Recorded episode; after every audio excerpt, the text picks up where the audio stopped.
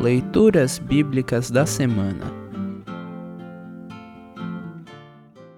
O salmo para o quinto domingo na Quaresma é o Salmo 126.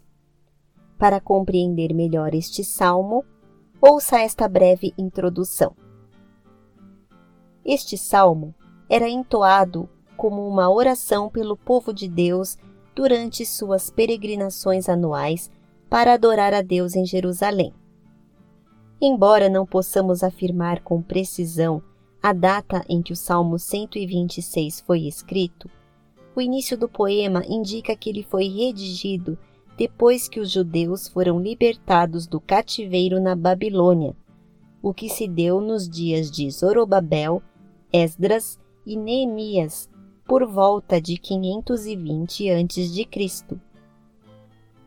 No Salmo 126, o escritor relembra a libertação do povo e também pede que Deus complete a restauração iniciada, dando-lhes prosperidade.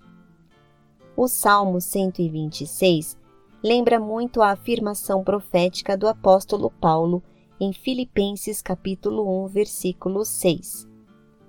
Pois eu estou certo de que Deus, que começou esse bom trabalho na vida de vocês, vai continuá-lo até que ele esteja completo no dia de Cristo Jesus. Ouça agora o Salmo 126. Salmo 126, título: Oração pedindo prosperidade. Canção de Peregrinos. Quando o Senhor Deus nos trouxe de volta para Jerusalém, parecia que estávamos sonhando. Como rimos e cantamos de alegria. Então, as outras nações disseram: O Senhor fez grandes coisas por eles.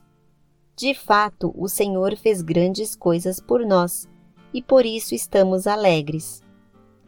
Ó Senhor, faze com que prosperemos de novo assim como a chuva enche de novo o leito seco dos rios. Que aqueles que semeiam chorando façam a colheita com alegria. Aqueles que saíram chorando, levando a semente para semear, voltarão cantando, cheios de alegria, trazendo nos braços os feixes da colheita. Assim termina o salmo para esta semana. Congregação Evangélica Luterana Redentor Congregar, Crescer e Servir.